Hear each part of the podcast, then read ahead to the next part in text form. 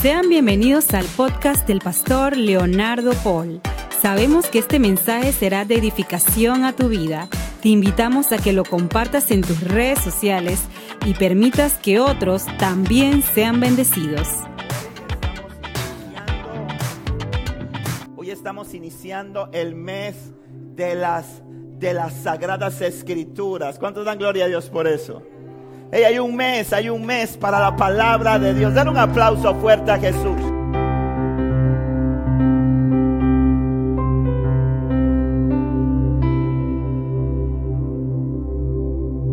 Qué tremendo que en esta nación, por ley de la República, hay un mes en el que el Estado reconoce la importancia de la palabra de Dios.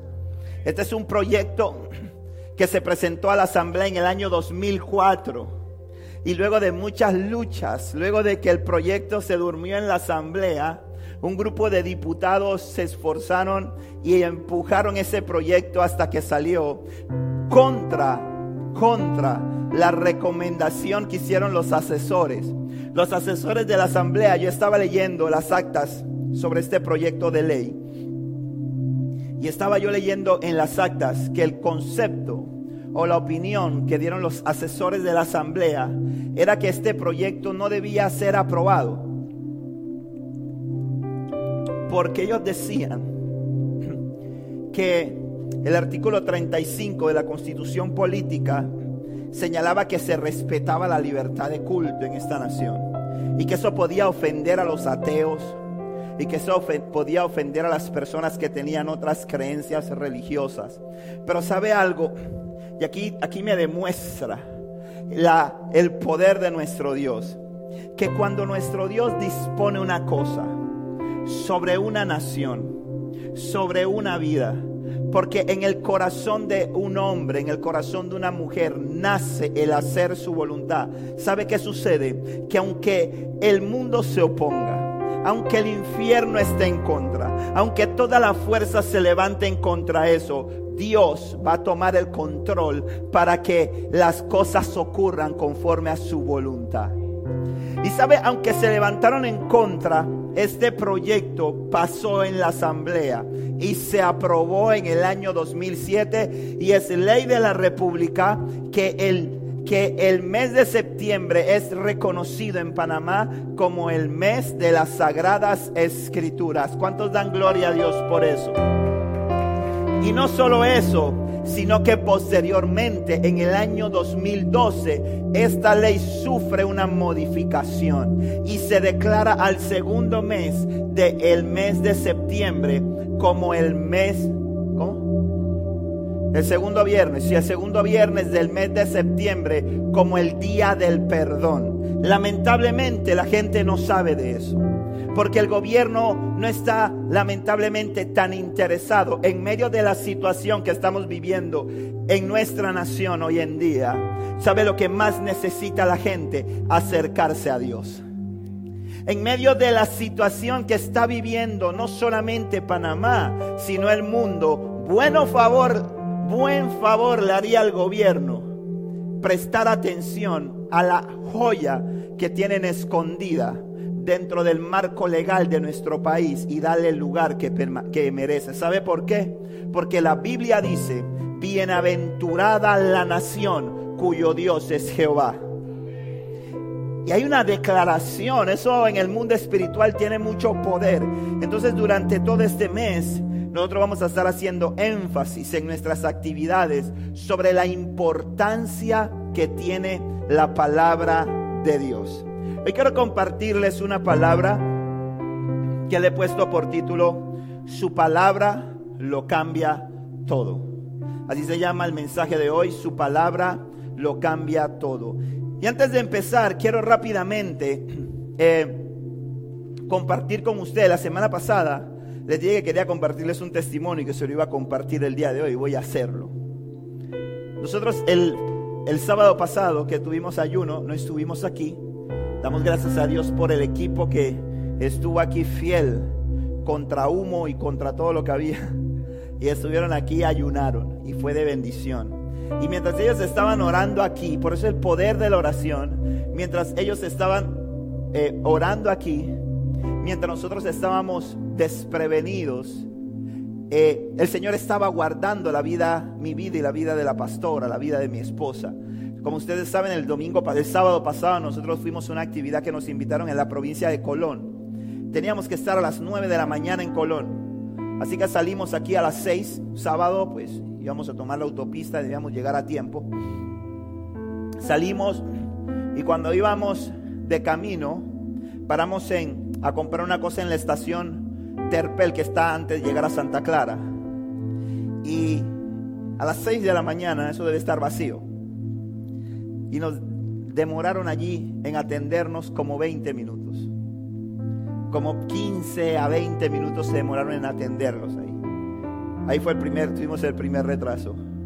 Seguimos en el camino y cuando íbamos, cuando estuvimos en la bomba, 20 minutos en la estación de combustible, y cuando el Waze nos manda para irnos por eh, Centenario, entrar por Gamboa y tomar la autopista a la altura de Chilibre, cuando vamos en el camino, cuando ya paso, no sé los que conocen, paso la entrada de Gamboa, paso donde está la instalación de la policía, me percato de que se me había olvidado, se me había escapado echarle gasolina al carro. Ahí me di cuenta y que solamente según Waze me quedaban 21 millas, según el, el auto, me quedaban 21 millas para recorrer 21 millas con el combustible que tenía.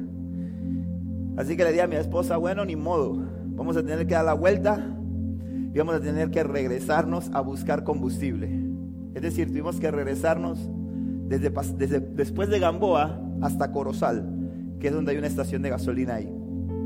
Llegamos ahí, llenamos el tanque de combustible y regresamos.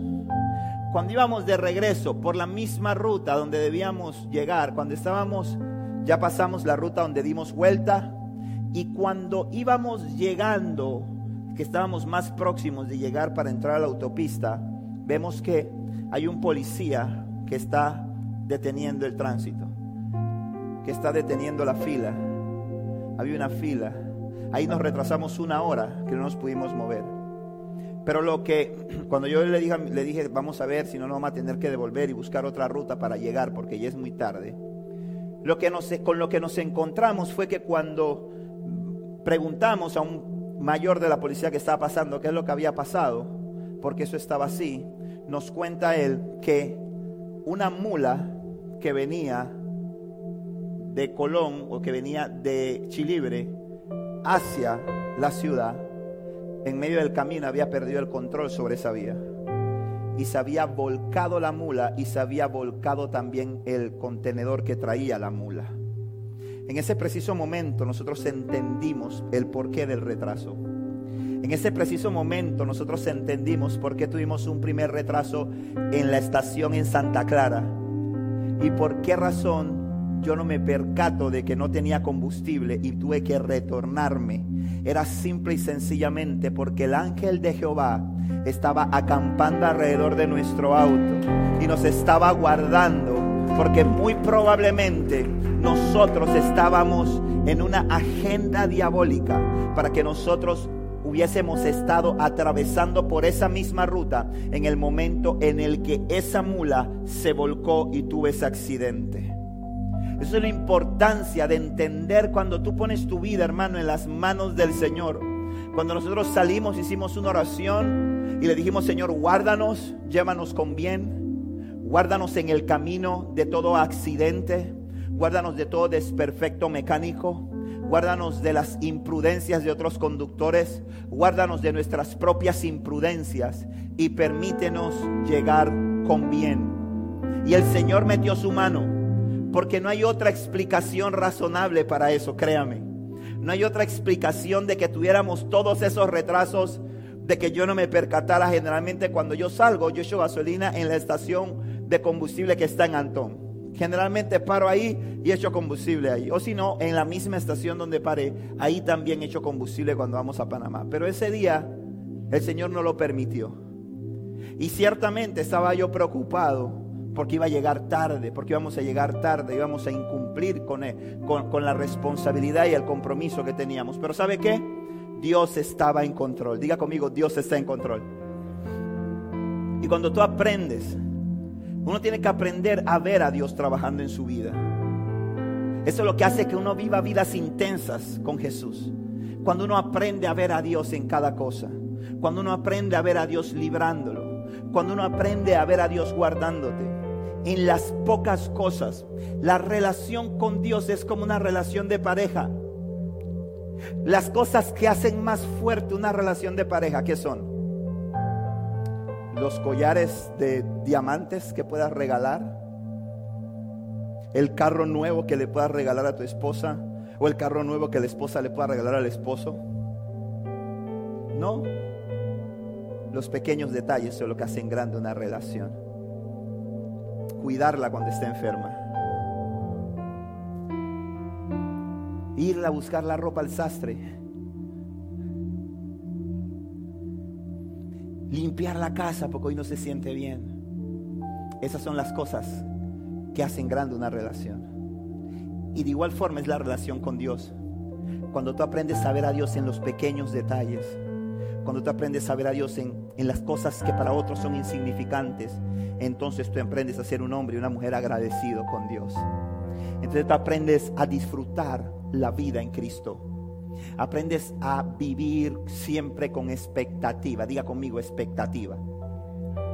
Es esperar qué va a pasar hoy. Yo no sé si usted se levanta así, yo me levanto así cada día. ¿Qué va a hacer Dios hoy? Y estoy muy atento a lo que Dios va a hacer. Estoy muy atento a ver, a oír lo que Dios quiere decir, lo que Dios quiere hablar. Entonces quiero invitarle que abra su Biblia conmigo en el libro de Juan capítulo 1. Juan 1. Y voy a invitarle que vamos a leer del versículo 1 al versículo 5 lo que dice la palabra de Dios.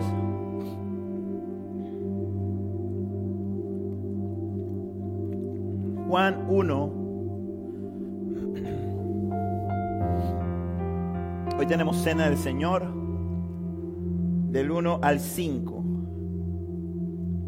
Quiero animarle a que tenga su Biblia. Una cosa es tenerla en el celular, está bien, para venir a la iglesia porque es cómodo, porque a veces eh, es más fácil cargarla en el mismo celular. Pero les quiero animar a que usted tenga su Biblia, para donde esté en su casa. Usted la raya, usted la marca, usted la lee, usted huele el papel, usted... Yo puedo supervisar cuando usted la trae, si, la, está limpiecita, blanquita, digo, usted no la lee. Esa Biblia nunca la abre. Porque eso se ensucia aquí, ve. Se pone como media... Pero cuando usted la ve que está nuevecita, así el paquete, dice, no, no, no, ese la trajo para acá. Dice, ¿y por qué no? ¿Y que no es que se me pone fea? No, deje que se ponga fea. Entonces, quiero invitarle que vaya conmigo al libro de Juan, al capítulo 1.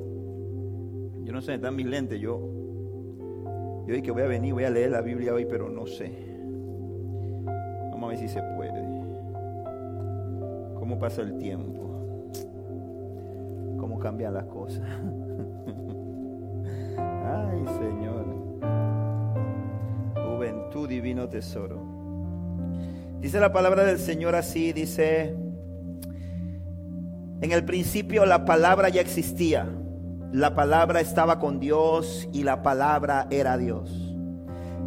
El que es la palabra existía en el principio con Dios. Dios creó todas las cosas por medio de Él y nada fue creado sin Él. La palabra le dio vida a todo lo creado y su vida trajo luz a todos. La luz brilla en la oscuridad y la oscuridad jamás podrá apagarla. Gloria a Dios. Su palabra lo cambia todo. Ustedes saben algo, ustedes saben que las palabras son un arma poderosísima. ¿Sabían ustedes que las palabras pueden ser utilizadas tanto para traer vida o para destruir una vida? Usted sabe que está comprobado que aquellas, aquellas personas que le gusta la jardinería han hecho estudios en los cuales han plantado, han, han, han, hecho, han sembrado plantas en iguales condiciones mismo tipo de suelo, mismo abono, mismas condiciones climáticas, pero con una diferencia. ¿Sabe cuál es la diferencia? Que una persona simple y sencillamente siembra las plantas, les pone abono, las riega y ya. Y otra persona le habla a las plantas. Y usted dirá, ay pastor, ¿qué doctrina de demonio usted está predicando aquí? Yo no vengo más para esta iglesia. No, no, no, no, no. Es que entiende una cosa. Entienda algo cuando el Señor nos creó a nosotros, el Señor nos dio la autoridad para ejercer señorío sobre todo lo creado. Amén. Y cuando el Señor, luego de la caída, cuando el Señor le habla, cuando el Señor le habla a Noé, luego y le vuelve a dar la promesa para los alumnos que están estudiando dispensación en los martes, ¿verdad? En, esa, en esa, eh, en esa segunda dispensación. ¿Cómo se llama la segunda dispensación? Ay, Señor. ¿Cómo? Conciencia. Conciencia o antediluviana, ¿verdad? En esa, en esa dispensación, luego de esto, luego de que viene el diluvio, el Señor le da nuevamente una promesa. El Señor le da que al hombre la capacidad de señorear. Las palabras, escúcheme bien esto, tienen poder. Nosotros hemos hecho, hemos sido hechos a imagen y semejanza de Dios. Una palabra, por una palabra de ánimo, hemos terminado proyecto que habíamos iniciado y que en un momento del camino, como sucede con todo proyecto, las cosas se pusieron difíciles. Y el aliento de alguna persona te ayudó a terminar el proyecto. ¿Sí o no? Estoy cansado, hermano. Ya no quiero seguir con esto voy a abandonar esto. No sepa que me metí en esto. Y encontramos a alguien que te dice, termina. Tú puedes. Te alienta, te motiva, te impulsa y terminas. Y al final, ¿qué le dices? Hey, brother, gracias. Si no hubiese sido por ti, hubiese soltado el plumero. ¿Alguno lo ha pasado? Pero también nos pasa la inversa. También nos pasa, ¿verdad? Que una, una sola palabra de desaliento, una sola palabra de alguien que nos ha limitado, nos ha llevado a abandonar proyectos importantes que teníamos en la vida. Hemos visto avances que teníamos una llanura al frente. De pronto, por una palabra que permitimos que se metiera y se incrustara en nuestro corazón, cómo esa llanura se ha convertido en una montaña espinada imposible de alcanzar, imposible de, cruzar. Porque simple y sencillamente las palabras tienen poder. Una palabra de amor de un padre o de una madre puede darle seguridad a un hijo. Puede darle confianza a un hijo por eso es que siempre animo a la iglesia, siempre motivo a la iglesia y le digo, motive a sus hijos. Dígale a sus hijos siempre que son hermosos. Dígale a sus hijos siempre que son inteligentes. Dígale a sus hijos siempre que son capaces. ¿Sabe por qué? Porque allá afuera no van a escuchar eso. Allá afuera lo van a escuchar de forma conveniente. Porque allá afuera el mundo es mercantilismo. Yo te doy algo esperando recibir algo a cambio. Y si yo no consigo lo que tú me quieres dar, entonces yo voy a tratar de destruirte. Por, para que lo que tú me tenías que dar, que no me lo dice a mí, asegurarme de que no se lo puedas dar a otro. Entonces vivimos en un mundo en el que la gente afuera tiene la capacidad de destruir a tus hijos con las palabras.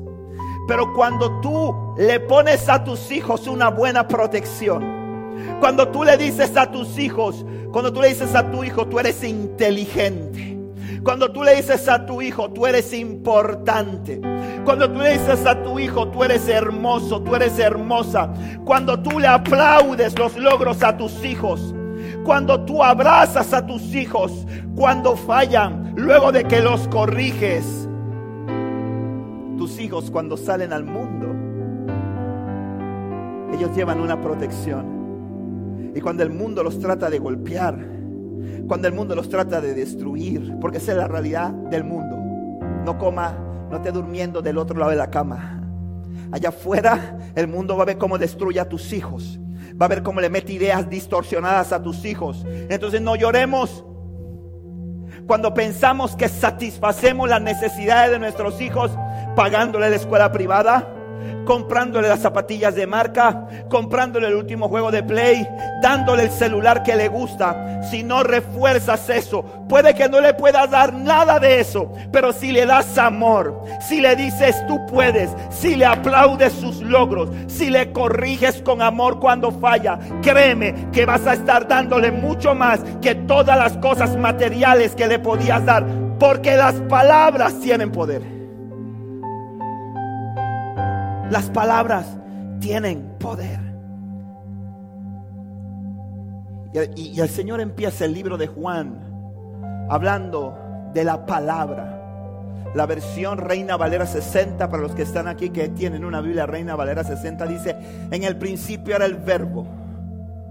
Y el verbo era con Dios. Y el verbo era Dios. Hablando de la palabra. Jesús es la palabra hecha carne. Jesús es la palabra hecha carne. Y, lo que está diciendo, y tú quieres ver que esto es real, vete al libro de Génesis, capítulo 1. Rapidito, Génesis 1. Vaya conmigo. No sean de mis lentes, Señor. La cosa está seria aquí. Dice, En el principio Dios creó los cielos y la tierra. La tierra no tenía forma y estaba vacía. Y la oscuridad cubría las aguas profundas y el Espíritu de Dios se movía en el aire sobre la superficie de las aguas. Entonces Dios dijo que haya luz y hubo luz. Y dice más adelante en el versículo en el versículo 6 dice, entonces Dios dijo, que hay un espacio entre las aguas para separar las aguas de los cielos de las aguas de la tierra. Y esto fue lo que sucedió. Y dice más adelante en el 9, entonces Dios dijo que las aguas debajo del cielo se junten en un solo lugar para que aparezca la tierra seca. Y eso fue lo que sucedió. Dice el versículo 11, después dijo Dios, que de la tierra brote vegetación, toda clase de plantas con semillas y árboles que den frutos con semillas. Estas semillas producirán a su vez las mismas clases de plantas y árboles de los que provenieron. Y eso fue lo que sucedió. Y el capítulo 1 de Génesis te muestra el poder de la palabra de Dios. La palabra de Dios crea. La palabra de Dios es la que tiene el poder de romper con las leyes de la física que tú y yo conocemos, que tú y yo nos enseñaron en la escuela, que a ti y a mí nos enseñaron, ¿verdad? Que dice que qué pasa con la masa. Liz, por favor, gracias. ¿Qué pasa? Dice que no se crea ni se destruye, sino que se transforma. Pero usted sabe, esa ley a partir de cuándo sale? A partir de Dios. Porque dice la palabra de Dios que en principio la tierra estaba desordenada y vacía. Pero a partir de Dios, cuando Dios dijo, y haya, hubo. Es decir, en tu vida puede haber cualquier vacío. En tu vida puede haber cualquier carencia, en tu vida puede haber cualquier ausencia, pero cuando Dios declara sobre tu vida una palabra, donde no había va a empezar a ver, donde faltaba se va a empezar a crear, porque el Dios del cual te estoy hablando es un Dios que crea a través de su palabra. No había nada. Ah, no, después de Dios empezó la ley que es verdad. Se quemó todo. Todo se perdió. No. Esa masa se transformó. Se convirtió en otra cosa. Pero antes de Dios no había nada. No existía nada. Pero eso es lo que hace nuestro Dios. Y sabes algo, Dios no solamente habló en la creación, Dios sigue hablando hoy a favor de sus hijos. ¿Cuántos hijos de Dios hay en este lugar? Den un aplauso al Señor, los hijos de Dios que están aquí. Ayúdeme a predicar. Dios sigue hablando hoy a sus hijos. Los labios de Dios no se han cerrado a nuestro favor. Eso es lo que el diablo crea, cree, quiere que tú creas. Esa es la mentira que Él quiere poner en tu mente y en tu corazón. Que ya Él no está hablando. Él sigue hablando hoy. Él sigue soñando contigo, sigue soñando conmigo, sigue teniendo planes con nosotros. La palabra de Dios es viva y eficaz. Dice la Biblia, séquese la hierba, marchítese la flor, pero la palabra de nuestro Dios permanece para siempre. Sea Dios veraz y todo hombre mentiroso. ¿Sabe lo que dice Jeremías capítulo 29, versículo 11? Dice, pues yo sé los planes que tengo para ustedes, dice el Señor. Planes para lo bueno y no para lo malo, para darles un futuro y una esperanza. ¿Escuchaste esto? Los planes de Dios para tu vida son buenos y no malos. Mira que está a tu lado y dile, Dios tiene buenos planes contigo. Vamos, vamos, vamos iglesia, vamos, dile, Dios tiene buenos planes contigo. Vamos, míralo y dile, Dios tiene lo mejor para ti. Vamos iglesia, vamos, actívense, míralo y dile, Dios tiene lo mejor para ti. Esos son los planes de Dios. Ese es el proyecto de Dios. Ese es el deseo del corazón de Dios. Ahora, aquí viene lo interesante. El Señor dice, yo sé los planes. El Señor dice, yo sé los planes que tengo para ustedes. Pero esos planes vienen producto de una declaración que se registra en el cielo y tiene impacto en la tierra. Esos buenos pensamientos que tiene el Señor para lo bueno, el Señor dice en el libro de Salmo 139, como siempre le digo, el Señor dice, mis pensamientos acerca de ti son maravillosos. Cada día de tu vida está inscrito en mi libro. Son los planes de Dios para lo bueno. Dice, son maravillosos del Salmo 139. Ahora bien, hay un activador. Hay un activador. Hay algo que activa esos planes. Hay algo que activa cuando usted agarra un tinte de cabello. Usted ve que el tinte dice rubio peligro. Y dice la hermana, este es el que necesito porque ya que el Señor no me ha mandado esposo, yo lo voy a ayudar un poco. Rubia peligro, este es el que yo necesito. Y cuando ella llega a la casa, porque la hermana dice también pandemia, no quiero gastar plata, eso se ve fácil, yo misma me lo voy a hacer. Así cuando ella llega a la casa, ella abre el tinte. ¿Y con qué se encuentra ella? Con dos tubitos, ¿verdad? Uno transparente y uno como blanco. Y dice, yo no veo esto rubio, me estafaron. Eh, me robaron, voy quedar, voy a quedar escanoso si me pongo esto, porque me voy a poner el pelo blanco. No, pero ella agarra y pone en el envase los dos tubitos esos, agarra la paletita y empieza a mezclarlo, ¿verdad?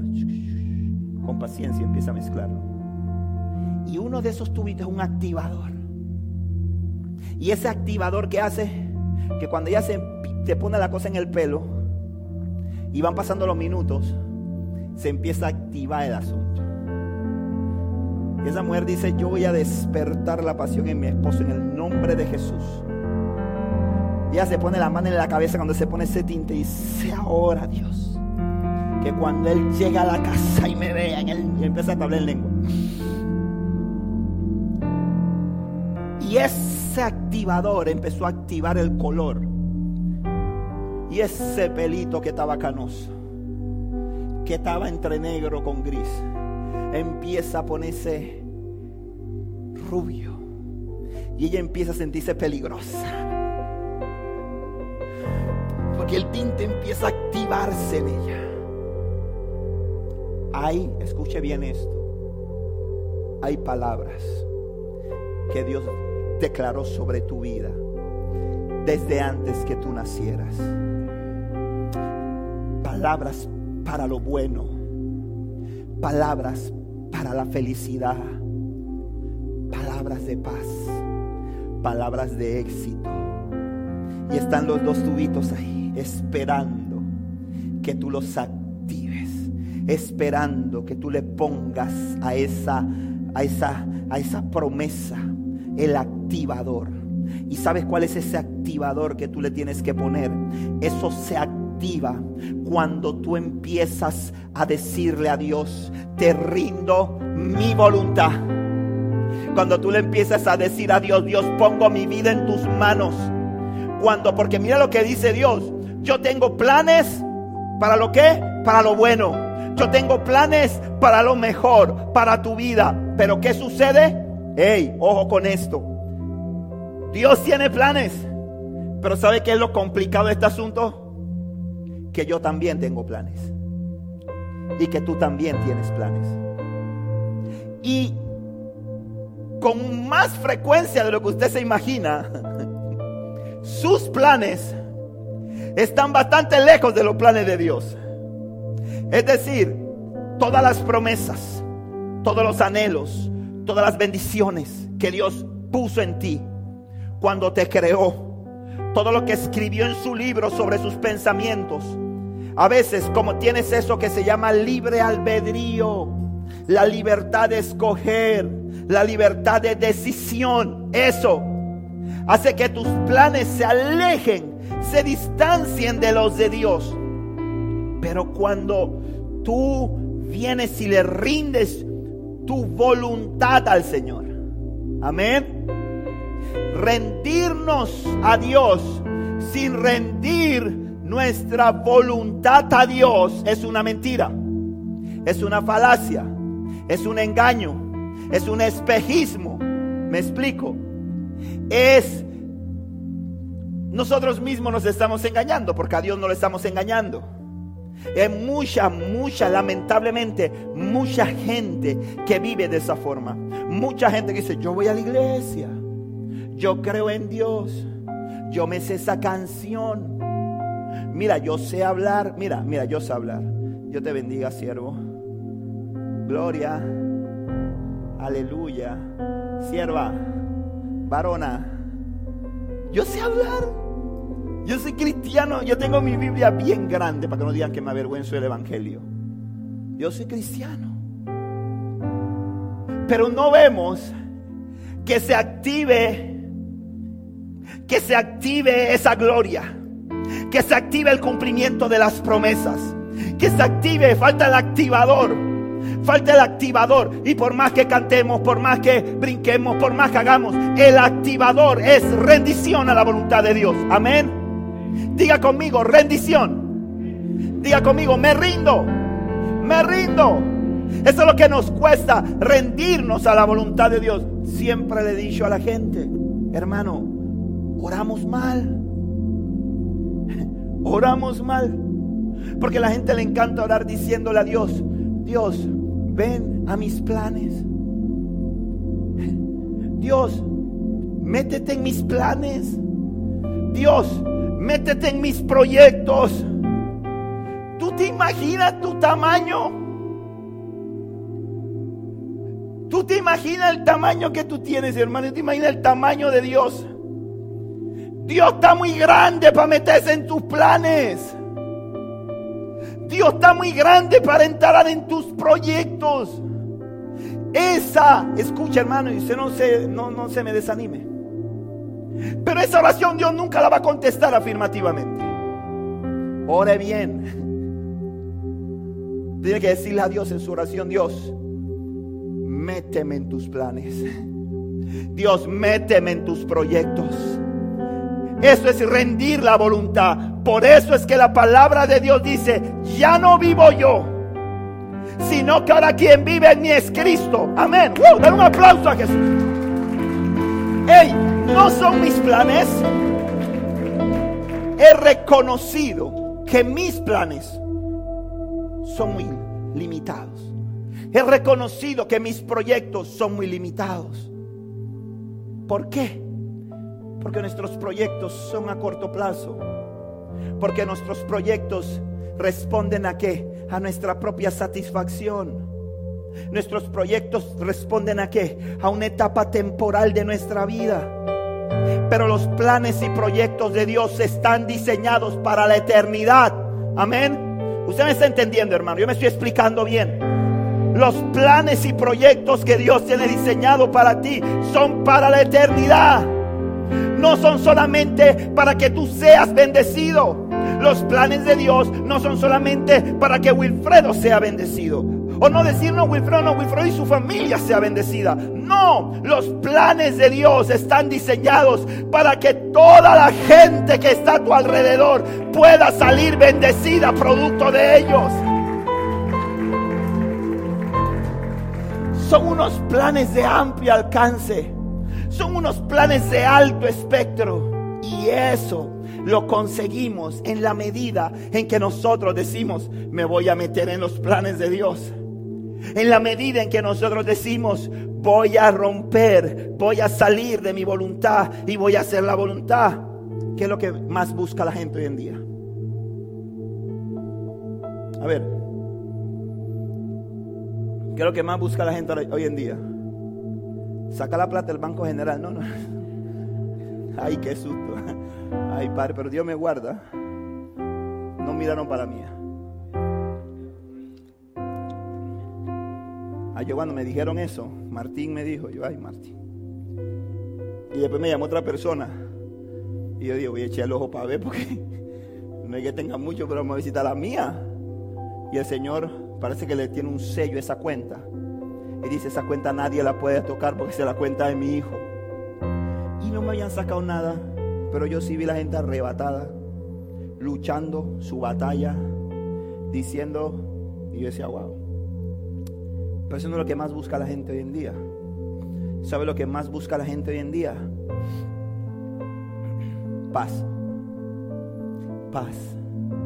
Y quieres que te diga algo, hermano. Hay veces que escuchar la voz de Dios cuesta. ¿Sabe por qué escuchar la voz de Dios cuesta? Porque es fácil escuchar mi voz. Porque estoy aquí sentado con usted, hablando frente a frente. Usted me ve, Usted puede verme, usted puede, a veces dice, grita mucho, perdóneme, ¿verdad? Un poco de grito. Usted dice, tiene la voz media chillona. Dice Damiana, qué voz más linda. Pero es fácil escuchar la voz cuando puedes. Pero en la medida en que nosotros vamos llenando nuestras vidas de la palabra, en la medida en que nosotros empezamos a rendir nuestra voluntad. Escúchame bien. Empezamos a escuchar la voz de Dios en nuestras vidas. Entonces las otras voces que han estado impactando nuestras vidas, que han estado afectando nuestro desarrollo, que han estado afectando nuestro crecimiento espiritual, nuestra paz en medio de los momentos difíciles, empiezan a ser silenciadas por la voz de Dios. Tenemos que entender algo, hay muchas voces que nos hablan día y noche. Hay muchas voces que nos hablan y que escuchamos, porque no fuera que hablasen, pero que no escuchamos. Son voces que, que nos hablan y son voces que nosotros estamos escuchando. Y esas voces son las que nos roban la paz, son las que nos trastocan. ¿A cuántos de nosotros nos han movido el piso, como se dice, con una palabra, con una declaración? Tú estás tranquilo, todo está bien. Y tú vas a hacerte tu examen de rutina porque te sientes shape. Te sientes bien. No te duele nada, hermano. No te duele nada. Y vas al, médico a hacerte tus exámenes como nada. Normal, tranquilo. y dice el doctor, mm, aquí hay algo que me preocupa un poco. Wow. Eso te roba la paz. Te quita el sueño. Te cambió el día. Te noto pensativo. ¿Qué te pasa? No, nada, no me pasa nada.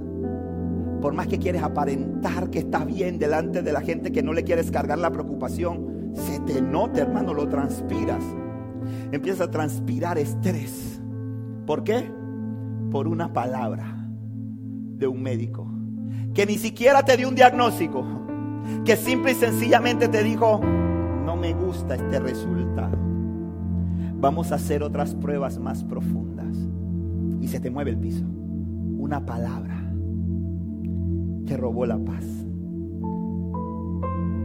Y eso es lo que el Señor no quiere que tú sufras. Eso no es lo que el Señor quiere que tú atravieses. ¿Sabes por qué? Porque van a llegar malas noticias. Ay, pastor, yo vengo a oír la prédica para que usted me diga que nada más voy buena noticia y usted me dice que es mala. No, hombre, ¿para qué me trajeron para acá? Es que es verdad.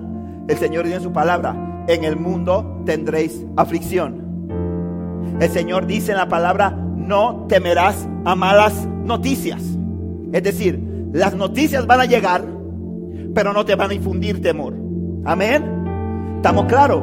Las malas noticias llegan, te tocan la puerta cuando menos la esperas. Pero la diferencia es si estás preparado para cuando las malas noticias llegan, que siempre llegan por medio de una palabra, el impacto que tienen en tu vida. Eso es lo que va a marcar la diferencia. Si tú estás o no estás preparado para recibirlas.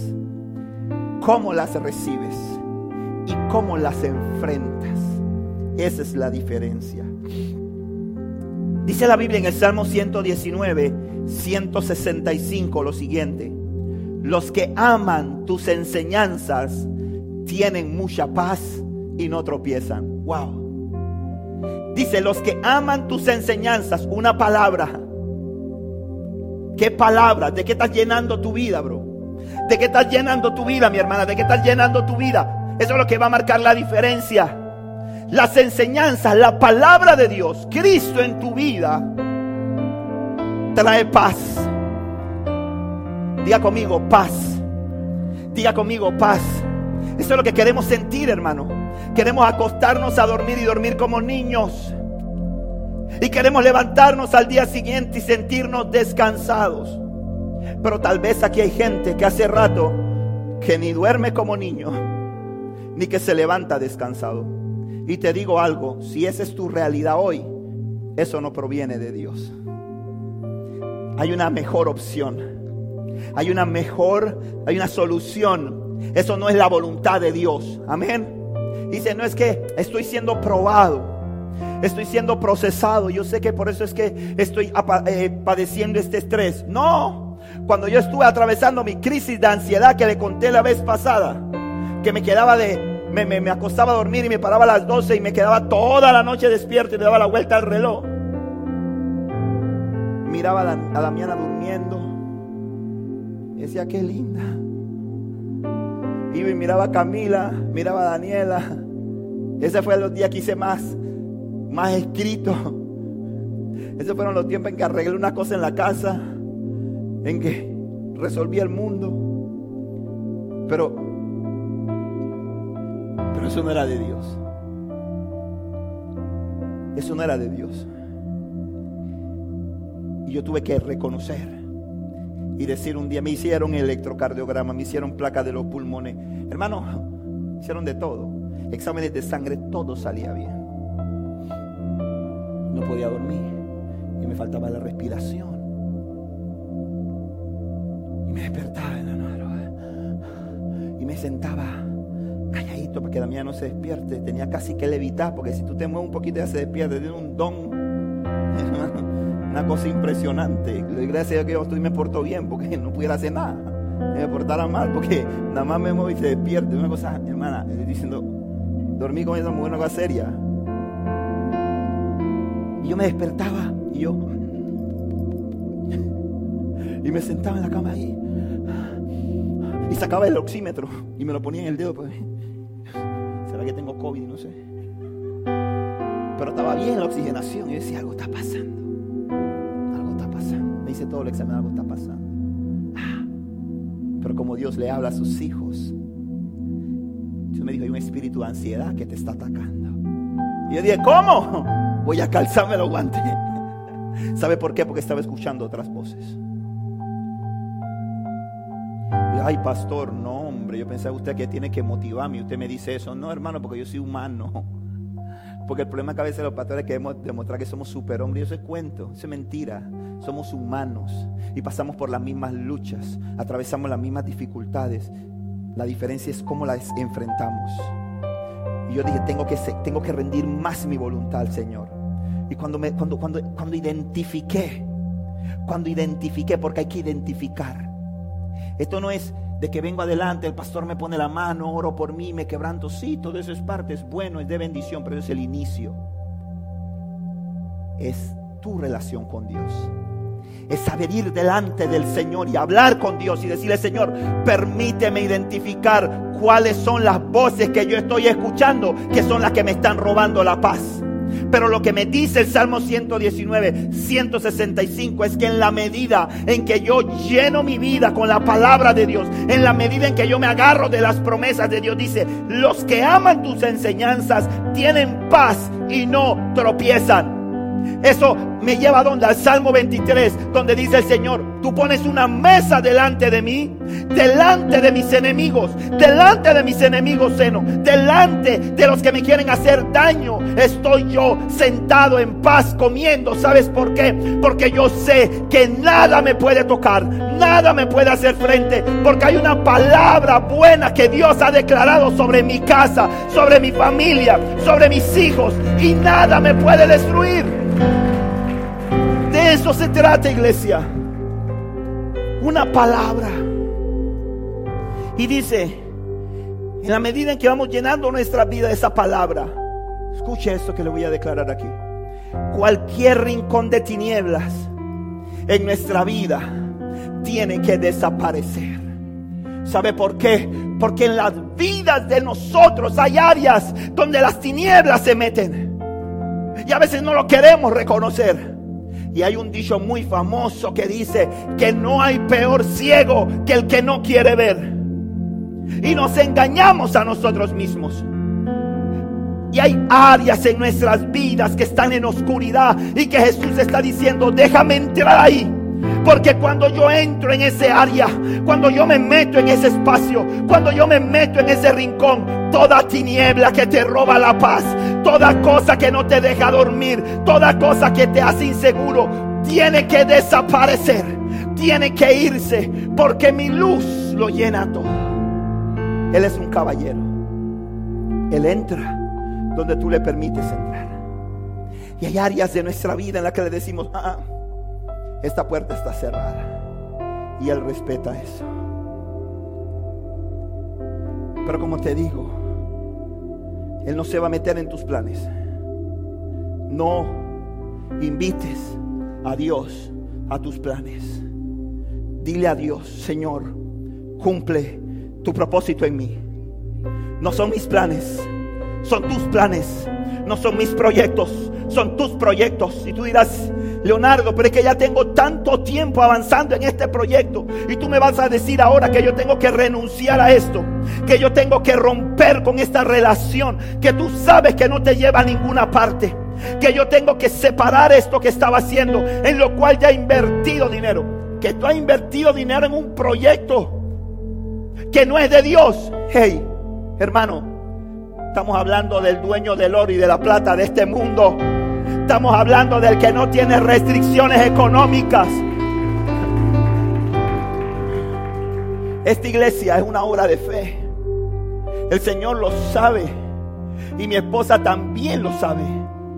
La persona que tengo más cerca de mí lo sabe. Hermano, nunca me ha robado la calma el tener que responder a los compromisos económicos de esta iglesia. Para que usted tenga una idea de que Dios está con esta casa. A mí me gusta compartir esto. La semana pasada nos visitó una persona a la iglesia. Escuchó la palabra. El Señor habló a su corazón. Y en la semana me dicen, el Señor ha puesto en mi corazón. Me manda a decir a través de una persona, el Señor ha puesto en mi corazón que haga una ofrenda a la iglesia. Dígame cuánto es el mes de alquiler de la iglesia que vamos a pagar el mes de alquiler de la iglesia.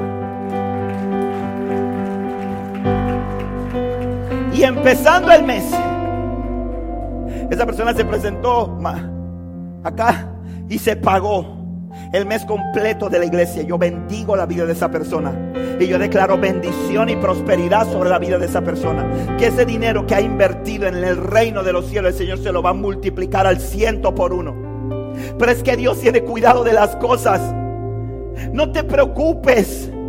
No te preocupes cuando tú tienes, hermano, algo que el Señor te está diciendo, permíteme meterme, permite que la palabra, el verbo, Cristo entre en ese área, déjalo que Él entre. No tengas temor por lo que va a pasar, no tengas temor por el futuro. Escúchame bien, antes de que nacieras ya Dios tenía la promesa, las bendiciones, los proyectos para tu vida. Está el tinte listo para teñir tu vida de bendición. Está esperando que lo actives. Está esperando que mezcles. Que mezcles y rindas tu voluntad para que permitas que las promesas, que su palabra sea una realidad en tu vida. ¿Sabe por qué? Porque me encanta ese pasaje de Juan 1. Porque cuando usted lee de Juan 1 al de capítulo 1 al versículo, versículo 1 al versículo 4, usted se encuentra al Señor hablando de la palabra. Dice en el principio era la palabra, el verbo ya existía, la palabra estaba con Dios y la palabra era Dios. El que es la palabra existía en el principio con Dios. Dios creó todas las cosas por medio de Él y nada fue creado sin Él. La palabra le dio vida a todo lo creado y su vida trajo luz a todos. Y dice, la luz, acá donde quiero llegar, en la oscuridad brilla y la oscuridad jamás podrá apagarla. Cuando tú permites que la palabra, que es Cristo, se meta en cada rincón de tu vida. Cuando tú permites, tú rindes tu voluntad y tú dices, Señor, te voy a obedecer. Aunque no entienda, porque el problema es que nosotros queremos conocer el final de la película. Nosotros queremos saber lo que va a pasar al final y Dios no obra de esa manera. Dios le dijo a Abraham, vete de tu tierra y de la casa de tus padres a la tierra que te voy a mostrar. Y dice que Abraham le creyó a Dios y Dios se lo contó por justicia. Eso es la fe. Rendir mi voluntad al Señor. Entregarlo. ¿Sabe por qué? Porque la Biblia dice, la luz brilla en la oscuridad y la oscuridad jamás podrá apagarla cuando la luz de Dios se enciende en tu vida. Cuando la palabra de Dios, cuando tú empiezas a vivir por la palabra de Dios, cuando tú permites que la palabra se te meta adentro, a cada rincón de tu vida, a cada rincón de tu corazón. Cuando tú dices, el problema está en que la gente quiere vivir una vida de victoria en Cristo, pero quiere vivir una vida como si estuviera en Playa Blanca, o estuviera en el buffet del Decameron, o estuviera en el buffet del Río, ¿verdad? Que dice, ensalada no, del diablo. Chuleta venga. Eso digo yo. Chuleta, carne, venga, pollo, venga. Arroz, arroz, yo soy medio chino, venga. Pero eso no, eso no. Dios no trabaja de esa forma. Su palabra es verdad. ¿Y sabes algo? Dice la Biblia, irá andando y llorando el que lleva la preciosa semilla, pero volverá a venir con regocijos trayendo sus gavillas. Cuando tú empiezas a entregarle tu voluntad a Dios, cuando tú empiezas a oír la voz de Dios, Dios va a empezar a demandarte cosas que te van a incomodar. Dios te va a decir, entrégame eso. No, yo no quiero entregar, yo quiero que tú me entregues. Hey, brother, ese, no es el negocio con Dios. Ese es el negocio que te vende la gente que quiere sacarte plata. Ese es el negocio que te vende la gente que te quiere engañar. Sigue pecando, vive tu vida, pero trae tus ofrendas porque Dios bendice eso. Eso no es el negocio de Dios. Dios no necesita tu plata. Dios no necesita mi plata. Dios no necesita mi talento ni tu talento. Él es el dueño de todo. Lo que el Señor te dice, yo no quiero tu plata, yo quiero tu corazón. Porque si yo tengo tu corazón, lo tengo todo. Y si yo tengo todo lo tuyo, tú vas a tener todo lo que proviene de mí, que es lo mejor, te dice el Señor.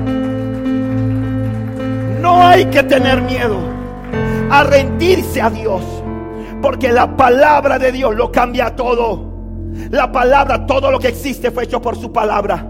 Y Dios tiene el poder para cambiar lo que en tu vida está defectuoso, lo que en tu vida está cojeando. Lo que tú sientes que no puedes, deja de luchar en tu fuerza y entrégaselo al Señor. Permita que su palabra se active en ti. Permite que las promesas de Dios se activen en ti. Para que tú veas cómo vas a vivir una vida exitosa, una vida de bendición, una vida de alegría, de gozo.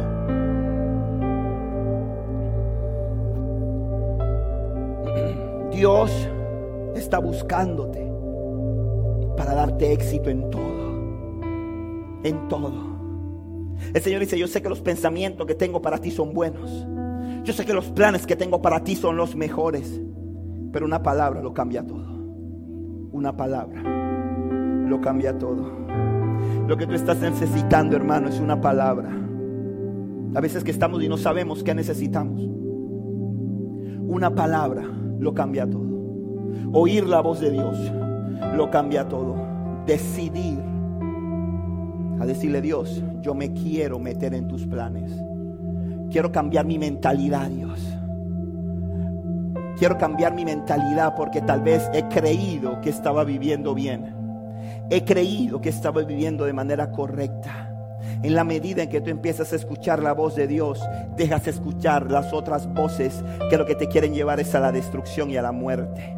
Porque el diablo, dice la Biblia, que se viste como oveja, pero en realidad es un lobo que está buscando cómo destruirte, está buscando cómo destruir tu familia, está buscando cómo destruir tu salud, está buscando cómo destruir tu paz, está buscando cómo arruinarte, cómo robarte tus recursos. Pero Dios dice, yo he venido para que tengan vida y para que la tengan en abundancia. Cuando Cristo está dentro de tu vida, hermano, no de una manera litúrgica, sino de una forma real y viva dentro de ti vida va a ser bendecida, va a ser prosperada, porque una palabra, una palabra lo cambia todo.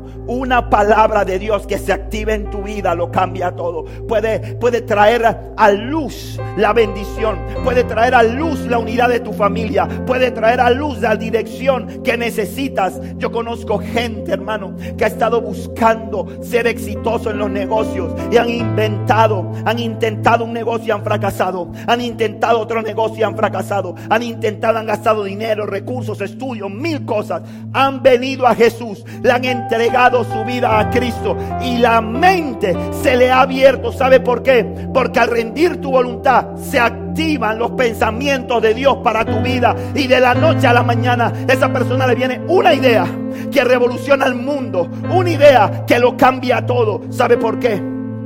Porque una palabra lo cambia todo.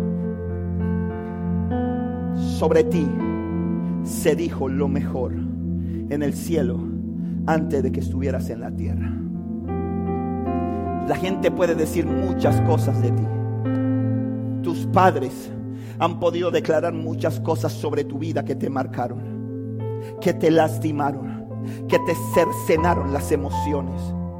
Una persona a la que le entregaste el corazón pudo decir muchas cosas sobre ti que te han hecho un minus válido emocional para que tú no puedas encarar una relación y ser feliz sin querer ser otra persona. Pero quieres que te diga algo los planes, los pensamientos y las cosas que Dios dijo acerca de ti siguen estando intactas, esperando simple y sencillamente que tú le digas, aquí estoy Señor, me rindo a ti, rindo mi voluntad y eso activa el plan de Dios. Eso activa los sueños, activa los anhelos, activa la palabra de Dios sobre tu vida y vas a empezar a ver cómo tu vida va a ir en un giro de 180 grados, hermano, para que vivas una vida victoriosa. Ponte de pie, por favor.